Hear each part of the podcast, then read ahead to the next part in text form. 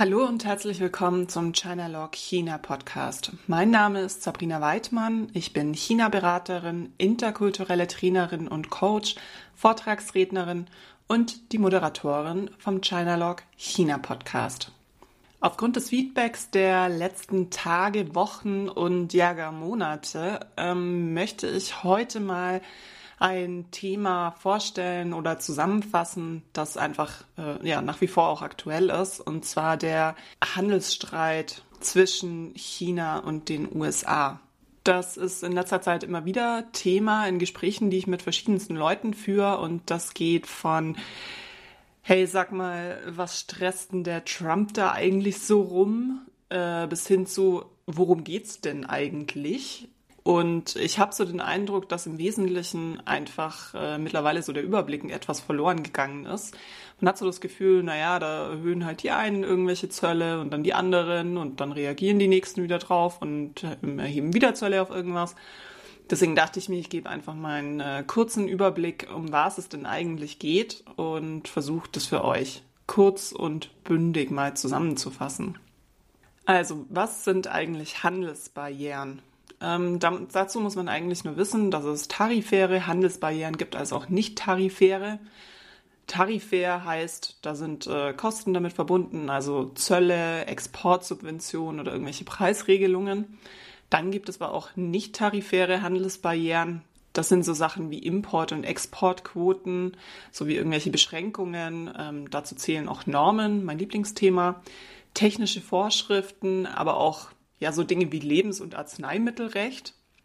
Also dass da einfach dann neue Gesetze erhoben werden, ähm, dass man da aufgrund, äh, weil man die Bestimmungen dann nicht erfüllt, äh, nicht mehr mithalten kann oder dass die einfach kurzfristig so erhoben werden, dass sie dann nur noch für das eigene Land gut sind und äh, Mitbewerber aus dem Ausland zum Beispiel da halt nicht mehr mithelfen oder mitmachen können und dann aus dem Markt sind, aber auch Homologierung oder Abgasvorgaben ja, das hatten wir in China beispielsweise mit der Abgas, äh, mit der Abgasregelung, also der E-Auto-Quote, äh, die dann aber wieder vertagt wurde beziehungsweise verschoben, als die aufkam. Also ähm, ja, oder ähnlich zählen auch dazu Verpackungsvorschriften zum Beispiel. Also dass dann ähm, ja für verschiedene Sachen einfach plötzlich ausgewiesen werden müssen, wie ähm, Herkunft oder äh, wie bei Tabak, dass dann äh, beispielsweise halt eine Werbung auf, äh, auf Packungen verboten wird. Also das sind alles äh, Maßnahmen, die dann nicht tarifär wären. Ähm, was sagt die Welthandelsorganisation zu diesen tarifären und nicht tarifären Handelsbarrieren? Die sagt eigentlich ähm, relativ einfach auch, eine staatliche Maßnahme muss notwendig, nicht diskriminierend und angemessen sein.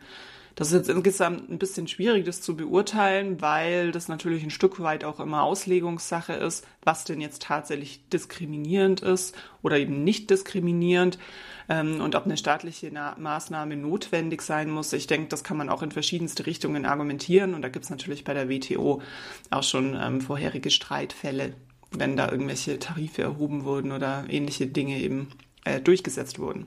Äh, so viel einfach mal als Hintergrund zu, was eigentlich Handelsbarrieren sind. Und äh, dazu dann mal einen Schritt weiter. Wir schreiben jetzt das Jahr 2019, wie ihr hoffentlich alle wisst. Ähm, Handelsstreit, der geht schon zurück auf 2017. Warum? Weil ähm, das alles mit der Section 301 zu tun hat des US-Handelsgesetzes. Was steht da nämlich drin? Da steht drin, dass der US-Präsident ohne Zustimmung des Kongresses und auf unbestimmte Dauer Strafzölle auf Waren anderer Länder erheben kann und auch beispielsweise Einfuhrmengen begrenzen.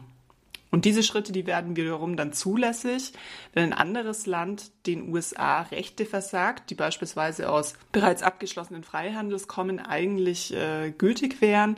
Oder aber wenn ein Land Maßnahmen ergreift, die ja eben ungerechtfertigt, unangemessen oder diskriminierend sind. Und die US-Regierung, die Preis dieses Handelsgesetz, das übrigens von Präsident Richard Nixon stammt, also der hat es damals in die Wege geleitet, ähm, sagt, dass dieses Handelsgesetz Gesetz ähm, ja ein wirkungsvoller Hebel ist, um fremde Länder zu ermutigen, auch mal eine marktfreundlichere Politik zu verfolgen.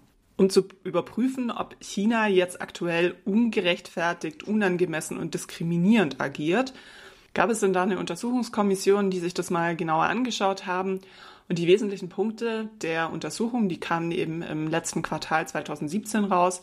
Da wurde dann eben äh, bestätigt, dass China Technologietransfer erzwingt, beispielsweise durch diese Joint Venture Anforderungen, ähm, dass es eben auch Beschränkungen auf verschiedenste Auslandsinvestitionen in China gibt, also vom Ausland nach China und auch administrativ Überprüfungs- und Lizenzierungsprozesse missbraucht werden.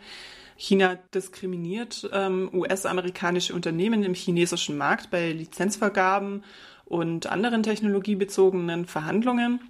Ähm, weiterhin steht da oder war das Ergebnis, dass China ähm, China fördert auf unfaire Weise die systematischen ähm, Investitionen in US-amerikanische Unternehmen und ähm, Vermögenswerte sowie deren Erwerb, um dann dadurch eben einen umfangreichen Technologietransfer zu generieren. Das ist auch ein Thema, das viel bei uns diskutiert wird, dass China eben nicht immer rechtmäßig investiert, also dass da eben Staatsgelder mit im Spiel sind ähm, und dadurch dann natürlich in viel höheren Summen investiert werden kann. Ähm, das ist ein großes Thema. Ein weiterer Punkt, der ähm, dort aufgeführt wird in dieser ähm, Untersuchung, ist, dass China Cyberangriffe durchführt in kommerzielle Computernetzwerke in den USA, um unautorisierten Zugriff auf kommerziell wertvolle Geschäftsinformationen zu erhalten. Also so mal hier die vier wichtigsten Punkte, ähm, die in dieser Untersuchung rausgekommen sind und somit dann auch ähm, bestätigt haben, ja, China agiert ungerechtfertigt, unangemessen und diskriminierend und demnach kann dann eben auch die Section 301 aus dem US-Handelsgesetz ähm, in Kraft treten und somit begann dann letztendlich der Handelsstreit zwischen China und den USA. Jetzt mal zu der Frage, was macht eigentlich der Trump da schon wieder und äh, was soll der Blödsinn eigentlich? Ich habe mir mal angeschaut, wie das Europa eigentlich sieht. Und ähm, die EU, die bringt auch immer so einen Jahresbericht über Handels- und Investitionshindernisse raus. Und wenn man sich da mal diesen ähm, Jahresbericht anschaut, der eben schaut, wie, was es 2017 für Handelsbarrieren gab, also auch das Jahr, das dann hier von der USA untersucht wurde oder zu dem Zeitpunkt, dann äh, hat auch dieser Jahresbericht der EU die Bedenken der USA im Wesentlichen bejaht. Ja, und hat noch zusätzlichen Fokus auf das Thema Überkapazitäten in der chinesischen Wirtschaft gelegt. Die EU hat außerdem herausgefunden, dass äh, 2017 zehn neue Handelsbarrieren von insgesamt 25 mit China identifiziert wurden. Ähm, davon konnte man zwei relativ schnell wieder aus dem Weg ähm, äh, räumen. Aber es gab zum Beispiel so Themen wie ähm, Cyber Security Law. Da gab es ja auch schon mal eine Podcast-Folge dazu. Ähm, die verlinke ich dann auch nochmal in den Show Notes. Ähm, es gab eine Wiedereinführung von Zöllen auf auf ITA-Produkte, also ITA, das steht für Information Technology Agreement. Dann Importverbot von verschiedenen Abfalltypen. Da sagt man eigentlich, naja, dass das äh, längst fällig war von China aus. Also das habt ihr bestimmt mitbekommen, wie beispielsweise verschiedene Typen von Plastik, die nicht mehr nach China exportiert werden dürfen. Also die dürfen bei China nicht mehr in den Hafen rein äh, musste man äh, sich andere Wege finden, aber das gilt auch erstmal als Handelsbarriere, ähm, weil man hier eigentlich sagen sollte, dass der Markt das regelt und nicht die Regierung. Dann äh, gab es beispielsweise noch eine Verpflichtung von Elektroautoherstellern zur Beherrschung der vollumfänglichen Entwicklung und Herstellung. Das sollte also die, die Entwicklung nach China verlagert werden in dem Bereich, ähm, beziehungsweise in den, in den Joint Venturen dann. Ähm, es gab Einschränkungen von Zusatzstoffen in Materialien, die mit Lebensmitteln in Berührung kommen dürfen. Ähm, es gab Abschaffung von Gebühren bei der Prüfung medizinischer Geräte und ein nationales Programm zur Preisfestsetzung einiger medizinischer Geräte. Also hier einfach mal nur so ein paar genannt, wo man einfach sagt, okay, China hat hier mit neuen Gesetzen und neuen Programmen ähm, neue Handelsbarrieren in, in die Wege geleitet. Das Ganze wird natürlich zusätzlich nochmal geschürt durch so Pläne wie Made in China 2025, wo einfach auch die Angst vor einem weiteren Vorgehen oder das, was China erreichen will, auch hier in Deutschland beispielsweise ähm, mit, mit nach oben getrieben, also die Angst davor mit nach oben getrieben wird. Ähm, wen das genauer interessiert, kann auch mal auf meiner Website schauen, äh, gerade was Made in China 2025 angeht, wenn das noch ein, ähm, eher ein Fremdbegriff oder Fremdwort ist, ähm, dann hier einfach mal ähm, im Blog auf die Kategorie China-Lexikon klicken, dann findet ihr hier einen kleinen Beitrag, auch was Made in China 2025 ist.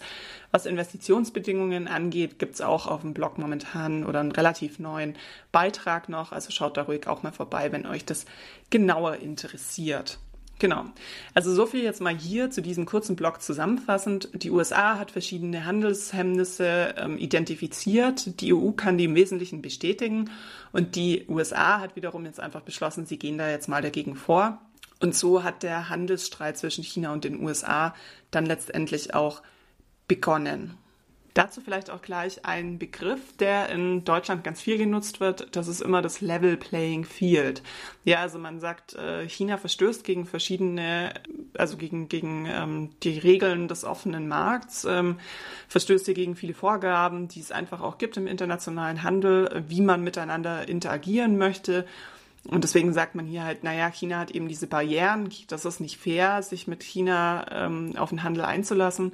Und deswegen sollte man ein Level Playing Field schaffen, also einfach hier gleiche Voraussetzungen für alle Handelspartner. Und China, klar, das war ein Entwicklungsland, äh, Schwellenland, hat aber jetzt mittlerweile einfach ähm, viele Regionen auch, die schon sehr stark äh, mithalten, also die einfach mithalten können. Muss man, glaube ich, nicht mehr groß diskutieren.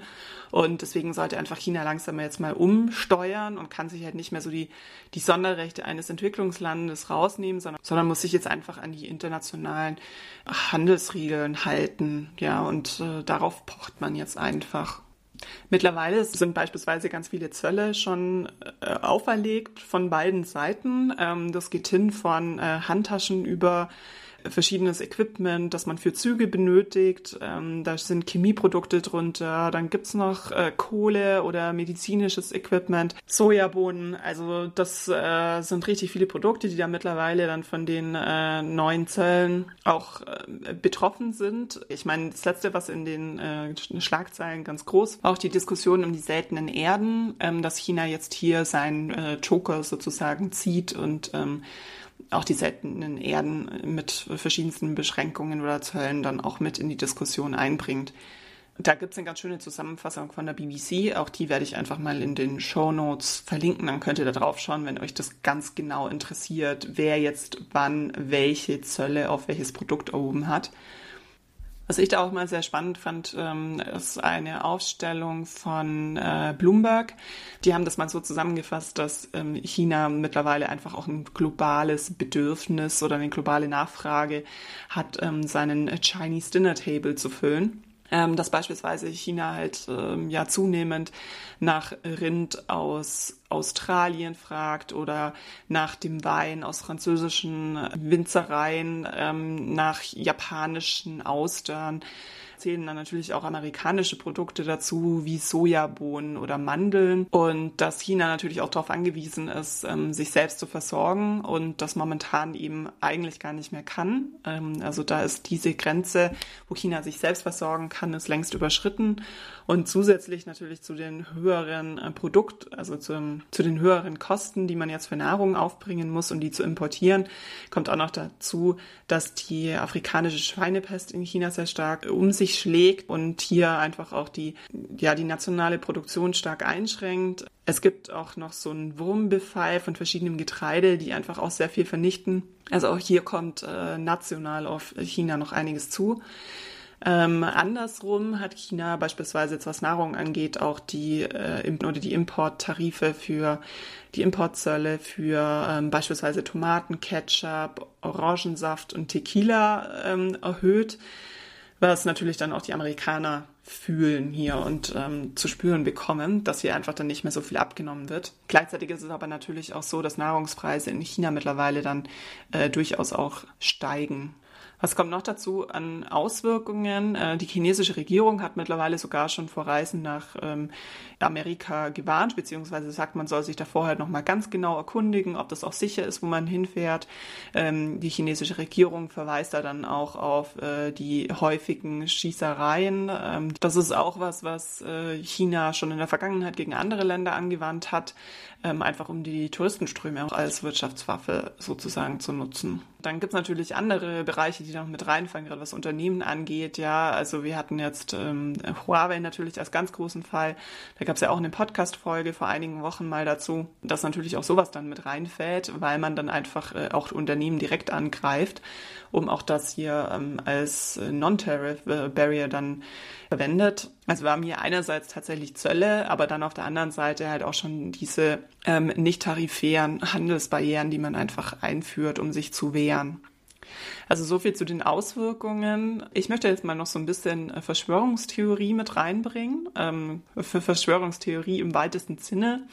Ähm, wenn man sich viel zu dem Handelsstreit informiert, dann findet man natürlich auch äh, verschiedenste Quellen und auch verschiedenste Ansätze, was Trump denn da tatsächlich macht. Da findet man so ähm, Antworten wie A, äh, er weiß nicht, was er macht oder B, er handelt so nach dem Motto, naja, was man anfängt, das zieht man jetzt auch durch. Und als Antwort C, was man dann noch findet, ist, naja, vielleicht weiß Trump halt nicht, was er macht, aber seine Berater, die wissen definitiv, was sie machen und handeln dann in diesem Falle, wenn nicht jetzt, wann dann, weil man eben noch was anrichten kann gegen China. Wenn die aber noch weiter aufsteigen und äh, wirtschaftlich noch stärker werden, dann äh, fehlen einem halt irgendwann auch diese Waffen.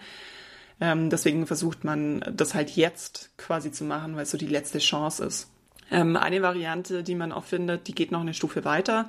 Und zwar ähm, geht die gleich so weit, dass man sagt, ja, okay, äh, Trump möchte jetzt das chinesische Regime stürzen.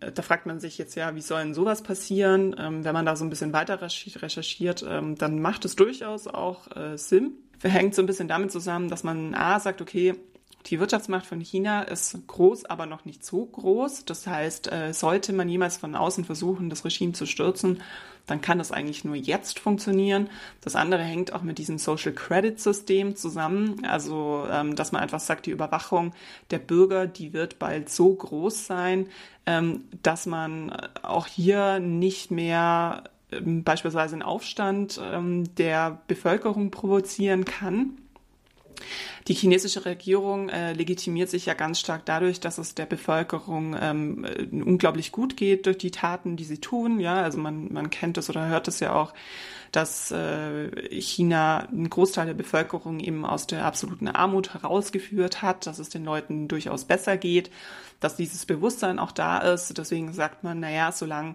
das dem gut geht, so lange kann sich die Regierung auf jeden Fall auch halten die Idee jetzt hinter dieser Verschwörungstheorie, ähm, an der ein bisschen vielleicht auch was dran sein könnte, in gewisser Weise zumindest, ähm, und warum sage ich gleich noch, ist, dass man jetzt eben versucht, die äh, Mittelschicht so weit durch die ähm, erhöhten Produkt, also Produktkosten, ähm, also wenn man im Supermarkt geht und einfach deutlich mehr bezahlen muss oder auch merkt, dass man vielleicht die ja kein Haus mehr oder keine Wohnung mehr kaufen kann und kein Auto mehr, weil das einfach nicht nicht mehr funktioniert und das sind einfach Komponenten, die sehr sehr wichtig sind in China.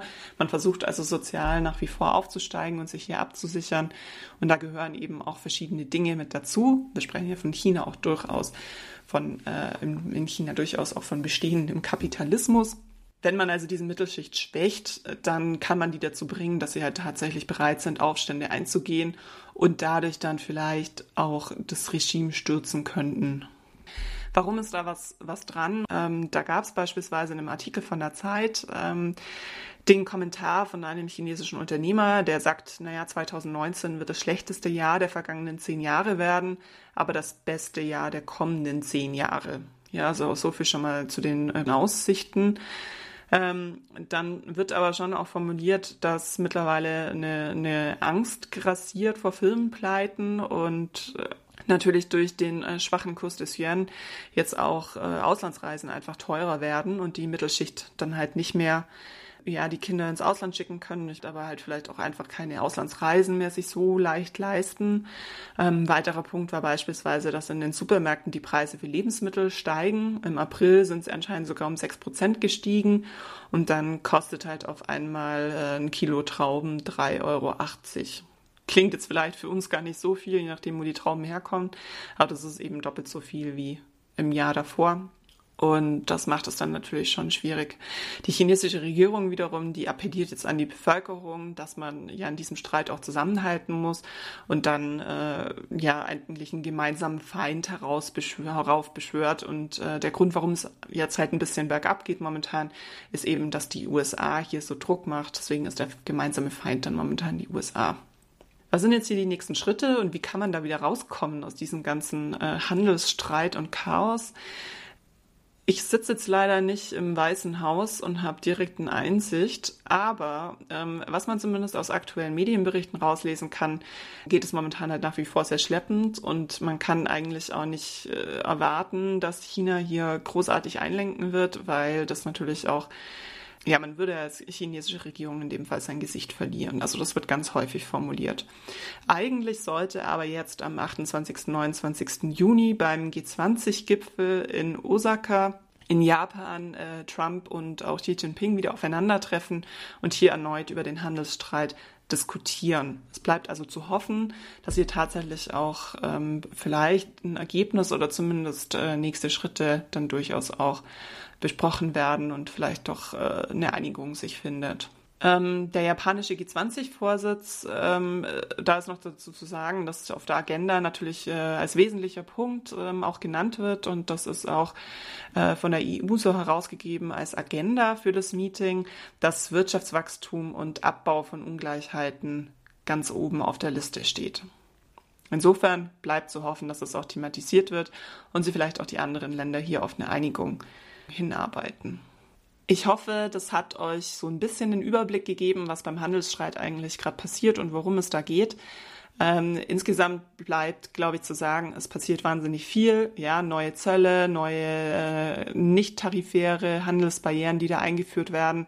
Also man hört jeden Tag was in den Medien und es bleibt natürlich zu hoffen, dass das jetzt einfach mal zu einer Klärung kommt, weil es natürlich auch die Bevölkerung oder die Unternehmer stark verunsichert.